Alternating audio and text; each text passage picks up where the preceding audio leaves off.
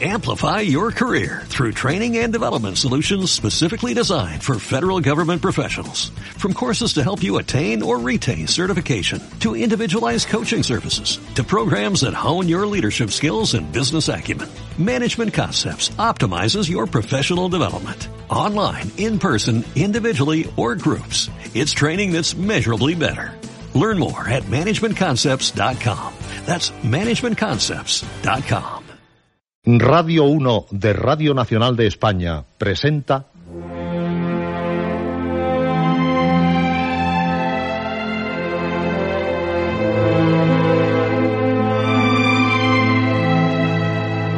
Historias.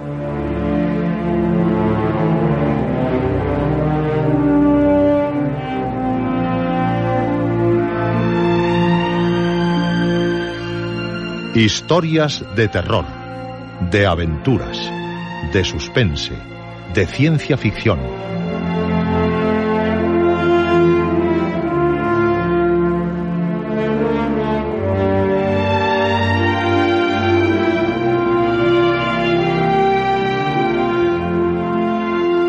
Un programa escrito y dirigido por Juan José Plans.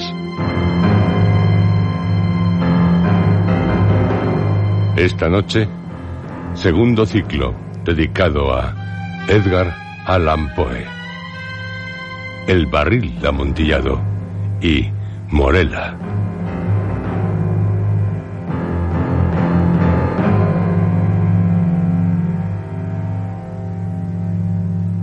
En esta noche, la noche de cuantos desean vivir las más extraordinarias historias, prepárense a pasárselo de miedo con miedo. Y es que las historias de esta noche son espeluznantes.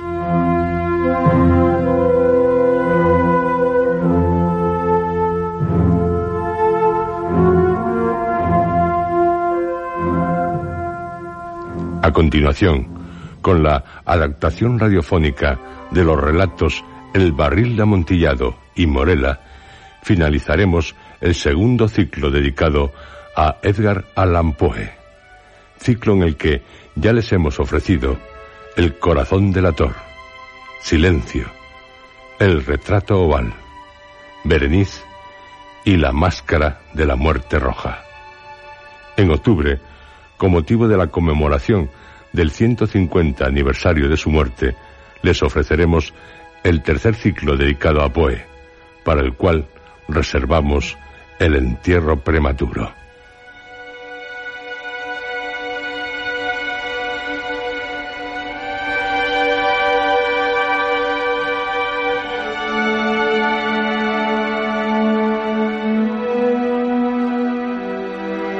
El barril de amontillado se publicó por primera vez en el Godis Ladies Book en noviembre de 1846, año en el que escribió Eureka y en el que publicó Filosofía de la Composición. También en varias revistas, las primeras Marginalia. A destacar igualmente de este año su serie sobre los literati, aparecida en el mencionado Godis Ladies Book de Filadelfia. Melville, en 1846, publicaría Taipí y Hawthorne, musgos de una vieja granja. Se proclamó la República de California. Y Virginia, Virginia Clem, su esposa, empeora de salud. Moriría el 30 de enero de 1847, año en el que Poe sufre una congestión cerebral.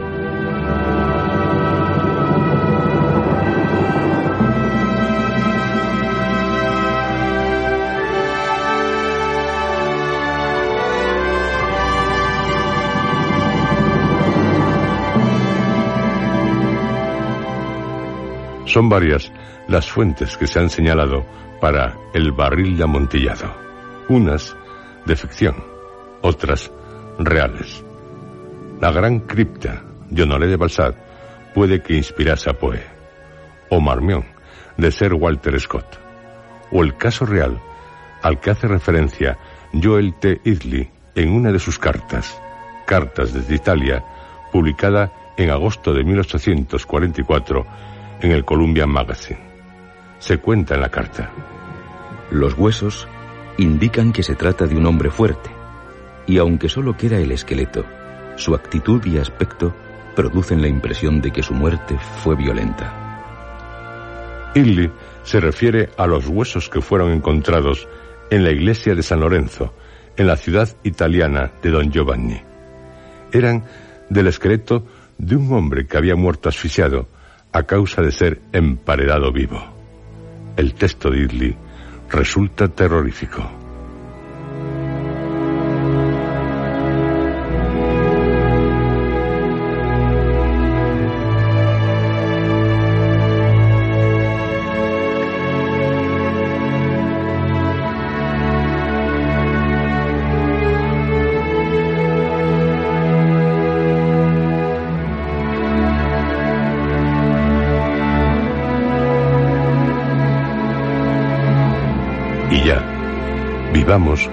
Lo que ocurrió en un pasado.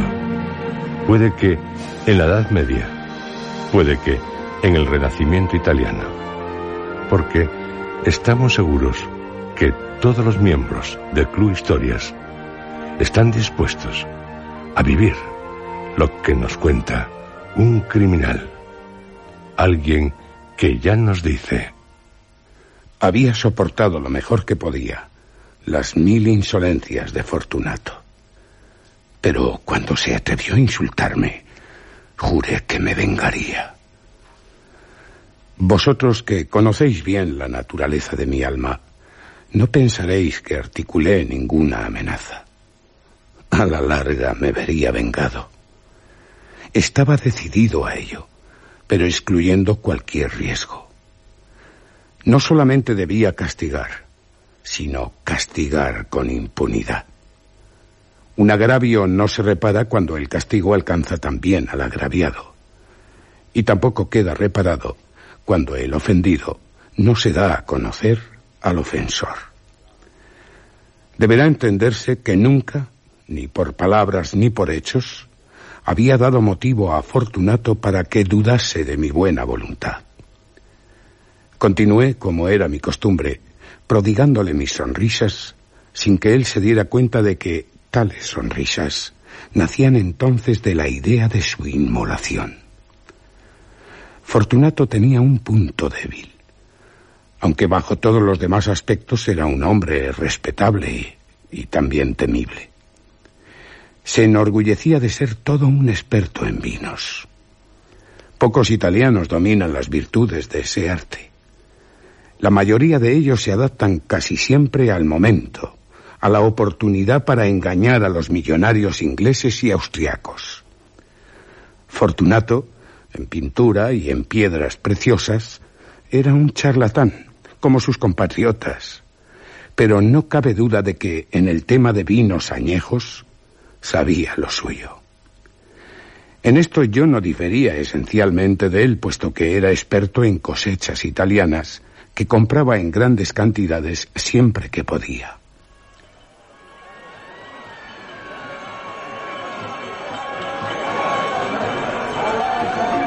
Una tarde, ya a la hora del crepúsculo, cuando el carnaval alcanzaba su máxima locura, me encontré con Fortunato que me saludó con gran cordialidad debido a que había bebido mucho. Estaba vestido de bufón Llevaba un traje ceñido y partido en dos mitades, y cubría su cabeza con un cucurucho, con cascabeles. La verdad es que me alegré mucho de verle, tanto que me pareció que no sería capaz de dejar de estrecharle la mano. Ah, mi querido amigo, qué suerte haberte encontrado. ¿Y qué aspecto el tuyo, Fortunato? Inmejorable. Y por cierto... ¿Sí? He recibido un barril de vino. Dicen que es amontillado, pero tengo mis dudas. No sé si lo es. ¿Cómo? ¿Un barril de amontillado? ¿Un barril, dices? Ah, no, no es posible. Y en pleno carnaval. Por eso tengo mis dudas de que lo sea, Fortunato. Y he sido lo bastante tonto como para pagarlo sin consultarte antes. No pude encontrarte y temí perder la ocasión de hacer un buen negocio. Amontillado. Te repito que dudo. Amontillado. Quisiera asegurarme. Amontillado. Ahora iba a casa de Lucchesi. Tú como pareces tan ocupado, si alguien entiende de vinos es Lucchesi. Él me dirá. si- Eh, ¿Lucchesi? Lucchesi es incapaz de distinguir entre un amontillado y un jerez. Pero hay tontos que, como catadores, pueden rivalizar contigo. ¿Conmigo? ¿Lucchesi? Anda, vamos ya. ¿A dónde? ¿A tu bodega? Oh, no, Fortunato, amigo mío. No está en mi ánimo el abusar de ti. Te veo disfrazado. Seguro que estás Eh, invitado. no estoy invitado. Así que eh, vamos. Pero eh, pareces acatarrado. Y en mi bodega hay una humedad insoportable. Hay salitre por todas partes. Figúrate. No me importa, no me importa. Vamos. Este catarro no es nada. Amontillado. Te han engañado. Eh, Y en cuanto a Lucchesi, repito, no distingue un jerez de un amontillado. Vamos, vamos. Fortunato me cogió del brazo mientras gruñía algo. Me puse un antifaz de seda negra y envolviéndome en una capa, dejé que me arrastrara a mi palacio, a mi palacho, como él decía. No había sirvientes en mi hogar. Todos celebraban el carnaval. Les había dicho que no regresaría hasta el amanecer, dejándoles bien claro que no deberían moverse del palacio. Bastan tales órdenes, como muy bien sé, para que hagan todo lo contrario en cuanto se les da la espalda. Saqué dos antorchas de sus soportes. Una se la entregué a Fortunato. Le dirigí a través de varias estancias hasta el vestíbulo que conducía a la bodega. Una larga escalera de caracol, rogándole que me siguiera con mucho cuidado. Y alcanzamos el suelo húmedo de las catacumbas de los Montresor. Fortunato caminaba con pasos tambaleantes, sonándole los cascabeles de su gorro. ¿Y el barril? Un poco más allá. Pero observa cómo brillan esas telarañas blancas en todas las paredes. ¿Telarañas? Se volvió hacia mí y miró mis ojos con los suyos. Eran como dos bolas vidriosas preñadas de embriaguez. Salitre. Sí, salitre, Fortunato. Pero dime, ¿desde cuándo tienes esa tos? El ataque de tos le impidió responderme al momento. No es nada, amigo. No es nada. Ven, vamos a regresar. Tu salud es lo primero. Eres rico, respetado, admirado, querido. Eres feliz, Fortunato, como también lo fui yo en otro tiempo. Se sentiría mucho tu pérdida, no la mía. No quiero ser responsable de que caigas enfermo. Por otra parte, Lucchesi... ¡Basta! Esta tos no es nada. No me matará. No moriré a causa de un resfriado. Solo el mencionarme a Lucchesi. Olvidemos a Lucchesi. Es cierto, es cierto lo que dices de tu catarro. En verdad no es mi intención la de alarmarte, Fortunato, pero tienes que tener cuidado, mucho cuidado. Un trago de este Medoc nos protegerá de la humedad. Rompí el cuello de una botella que saqué de una larga hilera en el moho. Medoc. Un magnífico vino de Burdeos. Sí. Llevó la botella a sus labios mirándome de soslayo. Se detuvo y con un gesto de familiaridad, sonando mucho sus cascabeles, me dijo, Esta bodega está en unas catacumbas. Las de tu palazzo. Así que brindo a la salud de los que aquí reposan. y porque tengas larga vida. Y tomándome del brazo, seguimos adelante. Estas catacumbas son enormes. Los Montresor fueron una gran familia y muy numerosa. No recuerdo vuestro blasón. Un gran pie humano de oro en campo de azur. El pie aplasta una serpiente rampante cuyos dientes se clavan en el talón. ¿Y la leyenda? Nemo me impune l'accessit. Nemo me impune l'accessit. Nadie me hostiga impunemente. Eh, hermosa leyenda. Es de Escocia. Ya. El vino le brillaba en los ojos y los cascabeles le tintineaban. Mi propia imaginación empezó a acalorarse con el Medoc. Pasamos junto a muros de huesos apilados que alternaban con toneles y barriles hasta entrar en los más apartados rincones de las catacumbas. Otra vez me detuve y fui yo quien le cogió por el brazo, por encima del codo. ¿Qué ocurre? El salitre, Fortunato, va en aumento, hasta cuelga de las bóvedas. Estamos bajo el lecho del río y las gotas de humedad caen entre los huesos. Eh, demos la vuelta antes de que sea demasiado tarde. Lo digo por tu tos. Y yo te digo que no es nada. Sigamos. Pero antes, bebamos otro trago de Medoc. Rompí el cuello de una botella de De Greve. Dame. Se la está bebiendo de un trago. Y sus ojos se iluminan con una luz brillante. Y ahora tira la botella. Y se echa a reír. ¿No comprendes? Pues no, Fortunato. Has tirado la botella con un gesto que no sé cómo interpretar. Parece un movimiento grotesco. Está claro que no comprendes. No, no comprendo. Entonces, no eres de la hermandad. ¿Qué? Que no eres masón. Oh, sí, sí que lo soy. ¿Tú? ¿Tú masón? Imposible. Lo soy. Muéstrame algo para que me lo pueda creer. Mira lo que tenía entre los pliegues de mi capa. Una paleta de albañil. ¿Bromeas? Vamos a por el amontillado. Sea. Ofrecí otra vez mi brazo a Fortunato tras guardar la paleta de albañil bajo la capa. Continuamos. Él apoyándose pesadamente en mi brazo en busca del amontillado. Pasamos varios arcos muy bajos. Descendimos más aún y llegamos a una profunda cripta en la que la impureza del aire apenas permitía fulgurar a las antorchas. Al fondo de la cripta había otra menos espaciosa. Los muros estaban cubiertos de restos humanos apilados hasta la misma bóveda, como en las grandes catacumbas de París. Tres lados de esta segunda cripta estaban todavía decorados así, pero del cuarto se habían caído los huesos y estaban esparcidos por el suelo, formando en una parte como una muralla de cierta altura.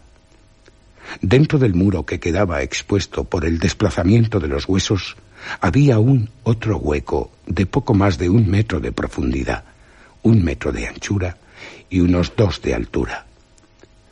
No parecía haber sido construido para un uso especial. Se trataba de una simple separación entre dos enormes pilares que sostenían el techo del subterráneo. Su fondo era el mismo sólido granito que circundaba el lugar.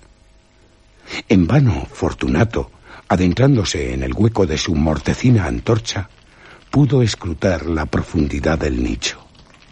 Apenas veo. Pasa. Dentro está el amontillado. Uh, ¿Ahí? Sí, ahí dentro. Y en cuanto a Lucchesi... Es un ignorante. Fortunato dio unos tambaleantes pasos hacia adelante seguido por mí. No tardó en llegar al extremo del nicho donde se detuvo estúpidamente pasmado. En un instante lo dejé encadenado al granito. Había en la roca dos argollas de hierro separadas horizontalmente, a unos dos pies una de la otra. De una de ellas colgaba una corta cadena y de la otra un candado. En unos segundos le rodeé la cintura y cerré el candado. Se quedó demasiado sorprendido como para ofrecer resistencia. Retiré la llave y retrocedí algunos pasos fuera del nicho. Fortunato, este lugar, no cabe duda, es muy húmedo, por lo que una vez más te ruego que nos vayamos. ¿No estás de acuerdo? Si no lo estás, tendré que dejarte. Pero antes de hacerlo, tendré contigo cuantas atenciones me sean posibles. El amontillado. Ah, cierto, el amontillado. Mientras decía esto, rebusqué entre el montón de huesos. Apartándolos, no tardé en dar con una cantidad de piedras y argamasa. Con estos materiales y con la ayuda de mi paleta de albañil, empecé activamente a amurallar la entrada del nicho.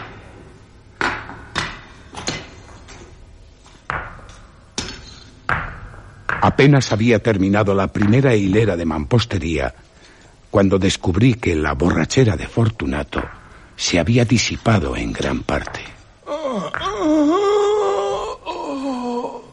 El primer indicio fue un débil grito, un gemido que me llegó desde el fondo del nicho.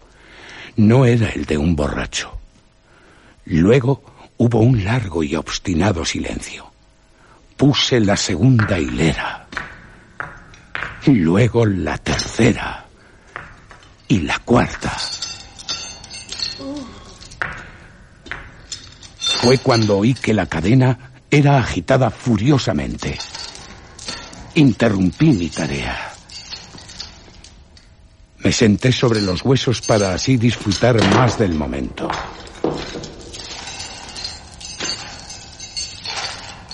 Cuando dejé de oír el metálico ruido, tomé de nuevo la paleta. Y acabé sin interrupción la quinta, la sexta, la séptima fila. La pared llegaba entonces casi a nivel de mi pecho. Hice una pausa. Levanté la antorcha por encima de la mampostería, proyectando algunos débiles rayos de luz sobre la figura de Fortunato. Una serie de grandes gritos, agudos alaridos, salieron súbitamente de la garganta del encadenado, lo cual me estremeció. Desenvainé mi espada y empecé a esgrimirla a través del nicho, pero dejé de hacerlo al tranquilizarme tras reflexionar por un instante. Puse la mano sobre el macizo muro de la catacumba y tras palparlo me quedé satisfecho.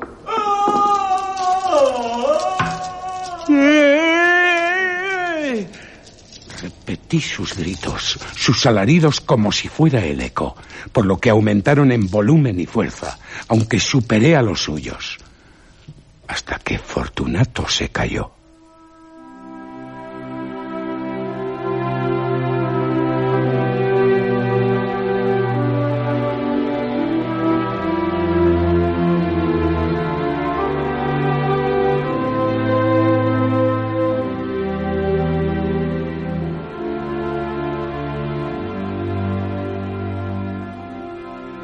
Era ya medianoche y mi tarea se acercaba a su fin. Había completado la octava, la novena y la décima hilera. Terminé gran parte de la undécima y última, quedando por colocar tan solo una piedra.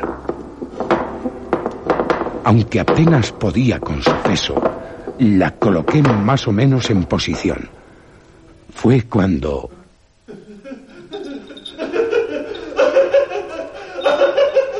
¡Fortunato! Esa risa me pone los pelos de punta. Una broma muy buena, amigo mío. Una broma excelente. Sí, de veras. Extraordinaria. Nos reiremos mucho cuando contemos que... Mientras... Mientras tomamos el amontillado. ¿El amontillado? Sí, sí. El amontillado. Pero... ¿No se está haciendo tarde? Nos estarán esperando en Palazzo, mi esposa y los demás. Vámonos ya. Sí, por el amor de Dios. No hubo respuesta a mis palabras. Me impacienté y grité. ¡Fortunato! ¡Fortunato! Tampoco hubo respuesta. Arrojé la antorcha por la abertura, dejándola caer dentro del nicho. No recibí otra respuesta que un repiqueteo de cascabeles. Sentí dolor en el corazón, sin duda a causa de la humedad de las catacumbas, y me apresuré a terminar mi trabajo. Hice un esfuerzo y ajusté la última piedra cubriéndola con mortero. Contra la nueva mampostería levanté la antigua muralla de osamentas.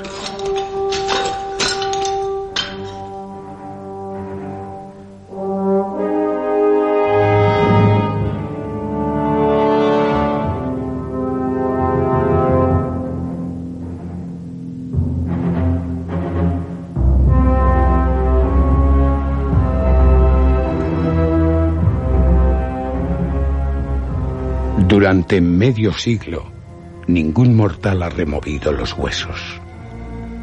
Fortunato. Requiescat in pace. Descanse en paz.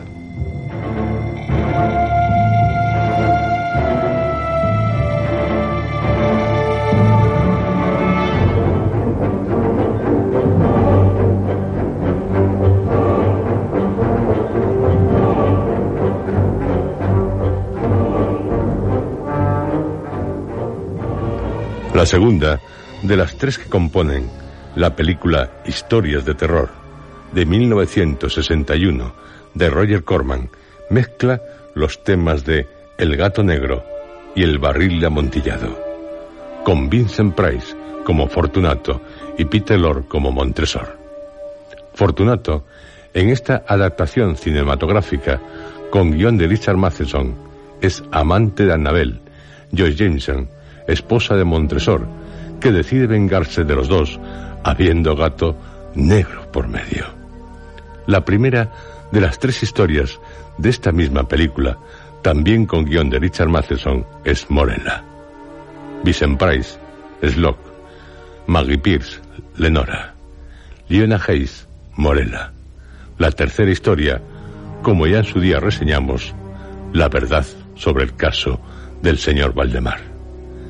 La adaptación cinematográfica de Morella resulta más fiel al texto de Poe que la de El gato negro, el barril de amontillado.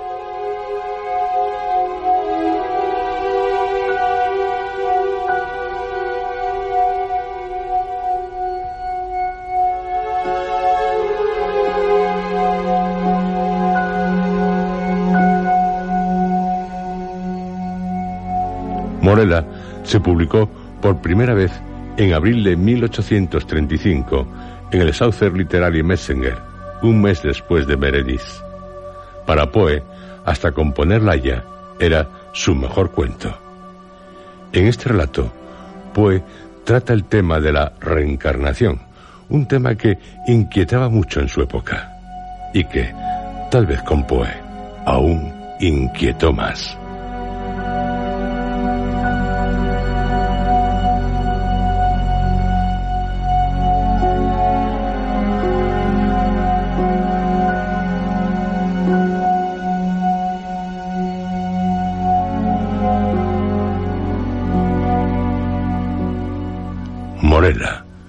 Una extraña mujer. Quien fue su esposo nos habla de ella y de lo que, para su horror, llegó a ocurrir.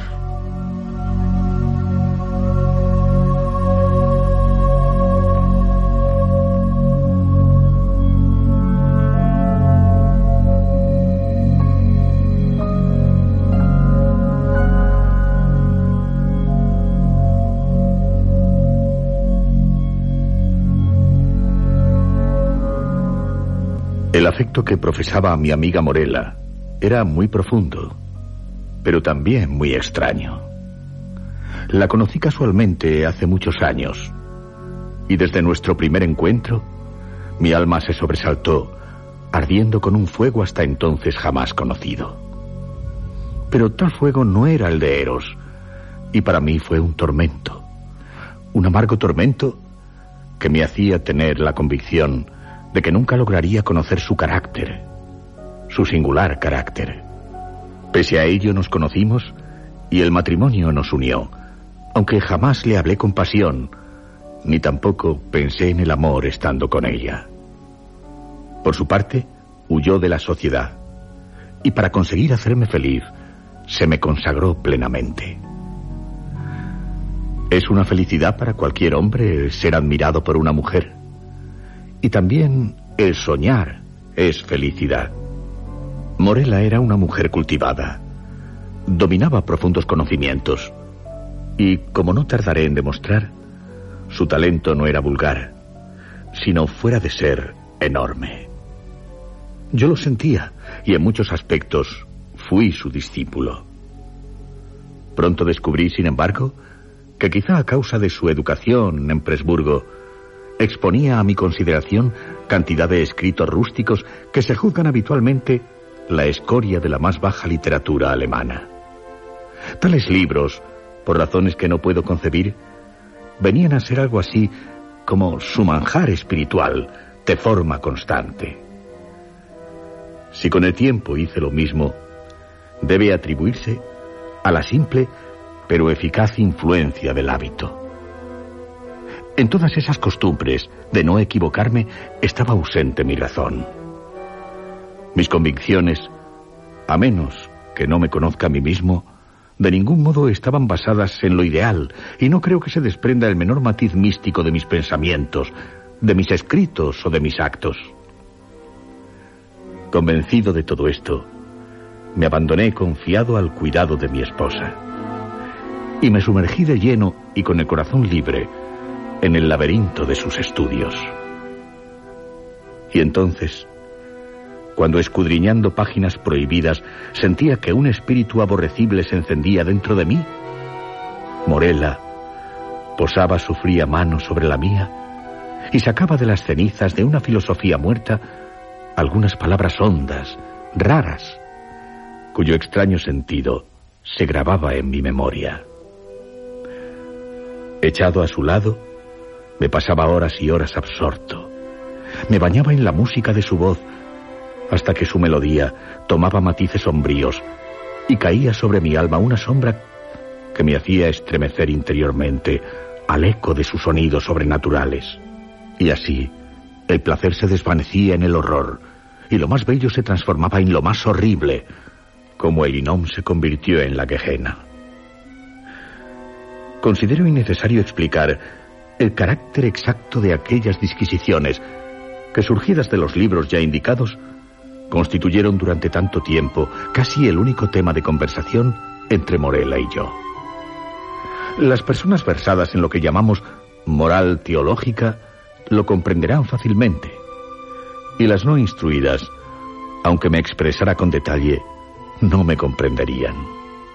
El vehemente panteísmo de Fichte, la palingenesia modificada de los pitagóricos y sobre todo las doctrinas de la identidad preconizadas por Schelling constituían principalmente los temas a debatir que ofrecían mayor atracción a la imaginativa Morela. Esta identidad personal, Mr. Locke la define exactamente como la cordura del ser racional.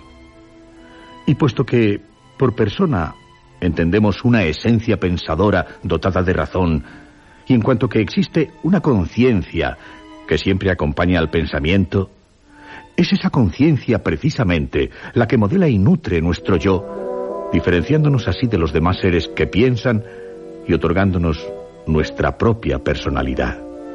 Mas el principium individuationes, la noción de esa identidad que con la muerte se pierde o no para siempre, fue para mí durante toda la vida un problema de máximo interés, no solo por su naturaleza inquietante y de problemáticas consecuencias, sino también por la forma apasionada con que se expresaba Morela.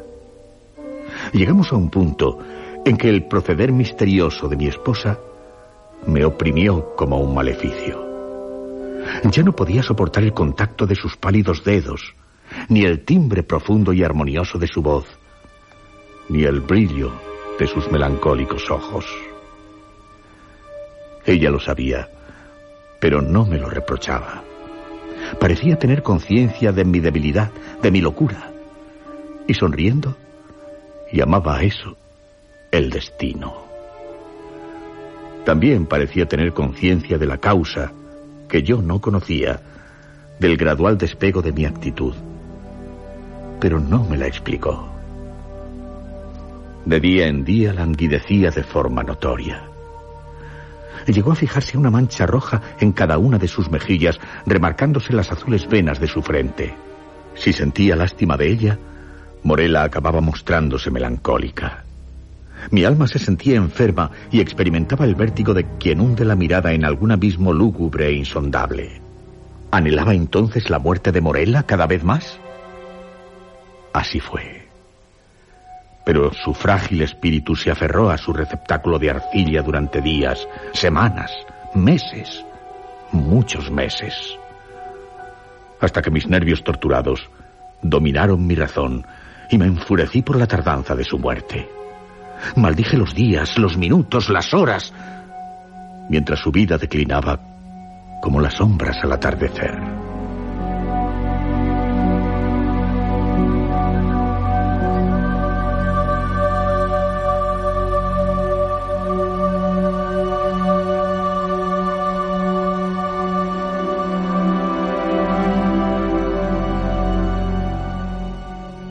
En una tarde de otoño, en la que reinaba una gran quietud de todos los elementos, Morela me llamó a la cabecera de su lecho. Una espesa niebla cubría la tierra y subía un cálido resplandor de las aguas, y entre la rica floresta nacía un arco iris.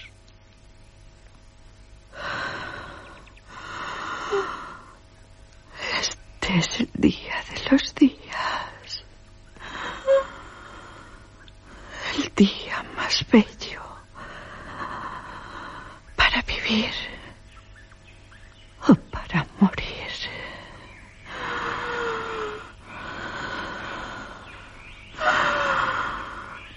Un hermoso día para los hijos de la tierra y de la vida.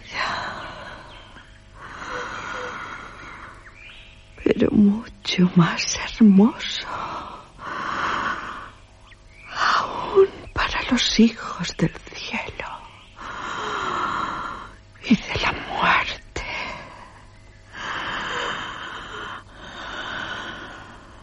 Me acerqué a ella y la besé en la frente. Pronto, muy pronto,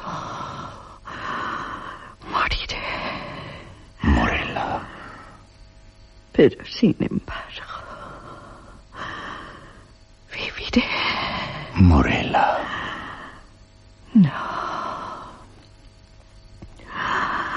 Nunca existieron los días en que hubieras podido amarme. No. Pero a quien aborreciste en vida,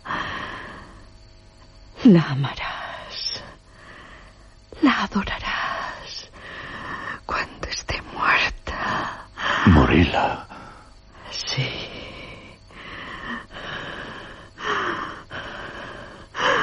Voy a morir. Y pronto. Pero hay dentro de una prenda de ese afecto tan pequeño que sentiste por mí, por tu morela. Y cuando mi espíritu parta, el hijo vivirá, tu hijo y el mío, el de Morela.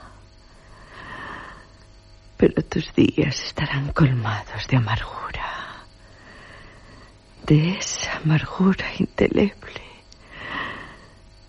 que es la más pertinaz, la más duradera de las impresiones, como el ciprés. Es el árbol que vive más años. Porque las horas de tu posible felicidad ya pasaron como las olorosas rosas de Paestun no se abren dos veces en un mismo año. Ya no podrás jugar con el tiempo como el poeta de Teos, Anacreonte. Te resultarán extraños el mirto y el vino. Y donde quiera que vayas, llevarás contigo tu propio sudario, como el musulmán de la Meca. Morela. Pero Morela, ¿cómo sabes tú?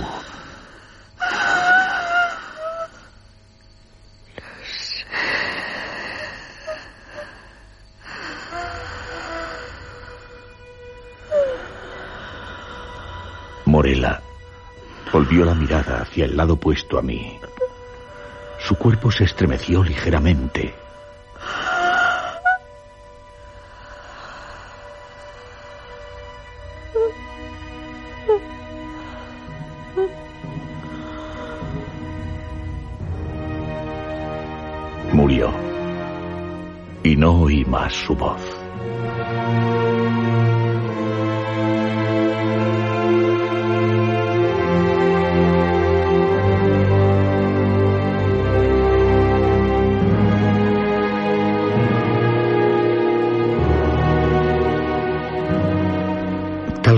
Ella lo había profetizado, su hija, a la que dio a luz al morir, no respiró hasta que su madre expiró.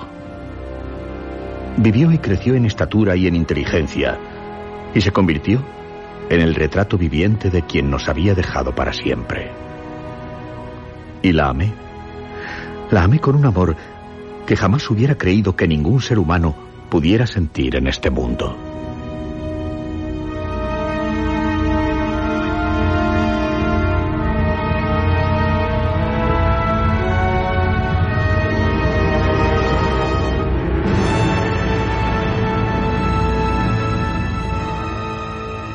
Pero no pasó mucho tiempo para que el cielo de tal amor puro se nublara. Y la tristeza, el horror y la angustia aparecieron como nubes precursoras de una horrible tempestad. Mi hija crecía en talla e inteligencia rápidamente, de forma extraña, inquietándome cómo desarrollaba su mente tan poderosa. Tumultuosos negros pensamientos se amontonaron sobre mi lacerado espíritu. Así tenía que ser por desgracia, cuando no pasaba días sin que descubriera en aquella precoz criatura la potencia adulta, las facultades propias de una mujer.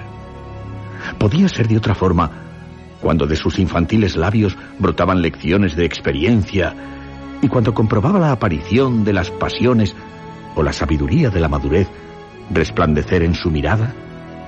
Cuando todo esto llegó a ser evidente para mis espantados sentidos, cuando ya no pude ocultarlo a mi alma, ni apartarla de estas evidencias que la estremecían, es de sorprenderse que sospechas de carácter terrible y perturbador se insinuaran en mi espíritu, o que mis pensamientos recayeran con horror en las insensatas historias y en las sobrecogedoras teorías de la difunta Morella. Arrebaté a la curiosidad del mundo, a un ser que el destino me obligaba a adorar y que en el retraimiento de mi hogar velé con angustiosa ansiedad, y más aún todo cuanto concernía directamente a la criatura amada. A medida que pasaban los años, y contemplaba día tras día su rostro puro, suave, elocuente, y vigilaba sus formas según se iban desarrollando, día a día descubría más semejanza entre la niña y su madre. Por instantes se espesaban esas sombras de parecido y su aspecto era más pleno, más definido, más perturbador y más espantosamente terrible. Podría ocurrir que su sonrisa sumisa se parezca a la de Morela. Al fin y al cabo, era su madre. Pero tal parecido es más que un parecido. No aguanto que sus ojos sean igual a los de Morela. No soporto su mirada, que acaba penetrando en mi alma con el mismo e intenso, desconcertante pensamiento de quien murió. Su majestuosa frente, los rizos de su suave, sedosa cabellera, sus pálidos dedos, esos dedos que acaricio recordando a Morela, el timbre de su voz, cadencioso, grave, y sobre todo, esas frases, esas expresiones iguales a las que decía Morela. Encuentro en ello alimento para una idea devoradora y horrible, para un gusano que se resiste, que no quiere morir.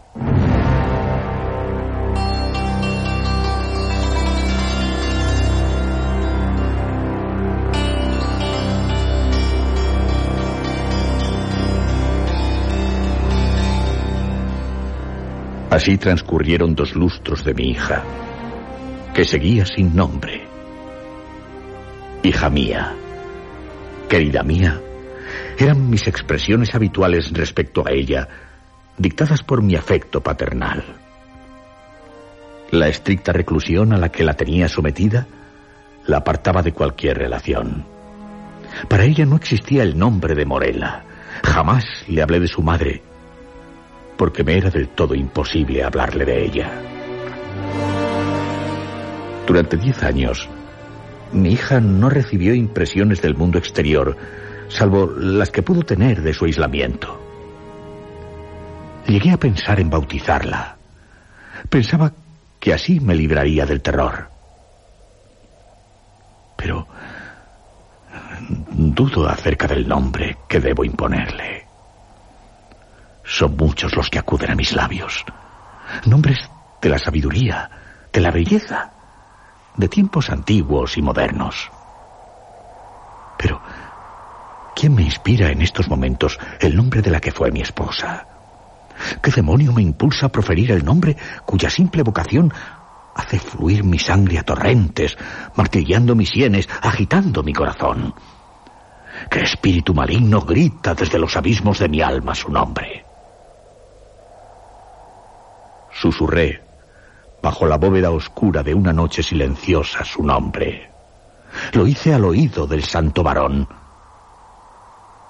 Morella. Y qué ser aún más diabólico convulsionó el rostro de mi hija, cubriéndolo repentinamente con las sombras de la muerte. Ella, sobresaltada al oír Morela, alzó sus ojos al cielo, cayendo de rodillas sobre las negras losas de nuestro panteón familiar. Respondió.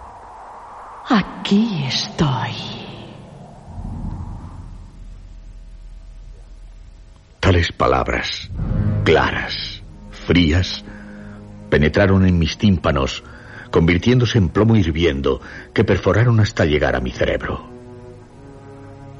Por muchos años que pasen, Jamás podré olvidar aquel momento. Las flores y las viñas no las ignoré.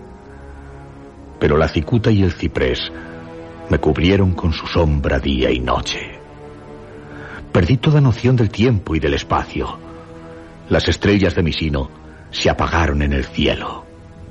Desde entonces, la tierra se volvió para mí tenebrosa, pasando fugazmente todas sus sombras ante mí. Solo veía una. Morela. Los vientos susurraban una sola palabra y las olas del mar. Morela. Pero mi hija murió y con mis propias manos la llevé a la tumba. Reí. Reí amargamente. Reí mucho cuando, en el sepulcro en donde deposité a la segunda, no había ningún resto de la primera Morela.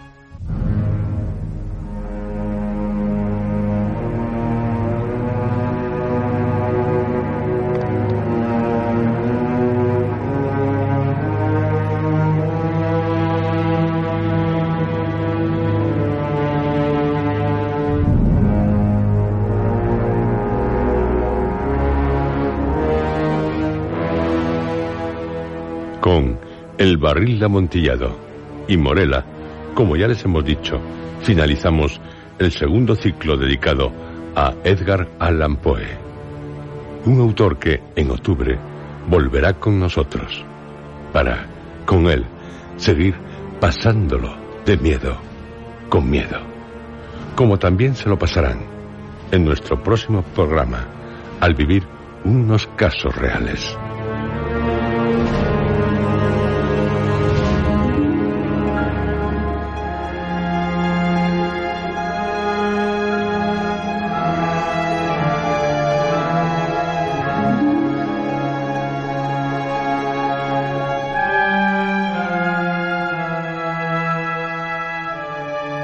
A este programa le seguirán las adaptaciones radiofónicas de ¿Qué era? de Phil James O'Brien y Miedo de Guy de Maupassant. A continuación, el segundo ciclo dedicado a originales enviados por los oyentes. Los originales seleccionados para este segundo ciclo les pondrán los pelos de punta.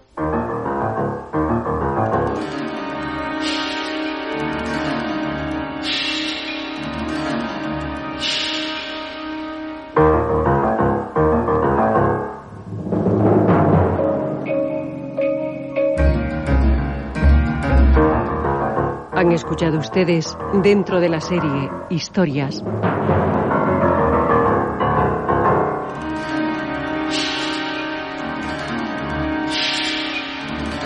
El barril de amontillado y Morella.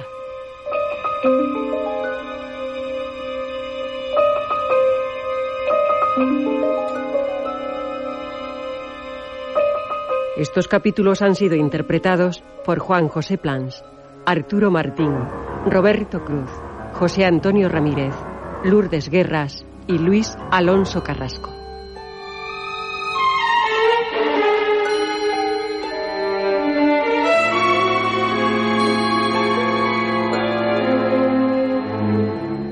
Efectos especiales, Joaquín Úbeda. Realización técnica, Armando Multedo y Adolfo Abarca. Dirección, Juan José Plans.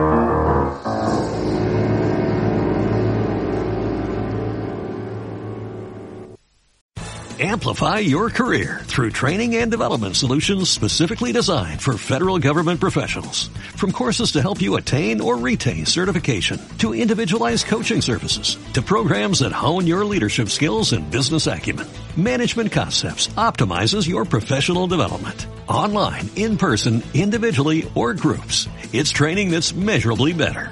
Learn more at managementconcepts.com. That's managementconcepts.com.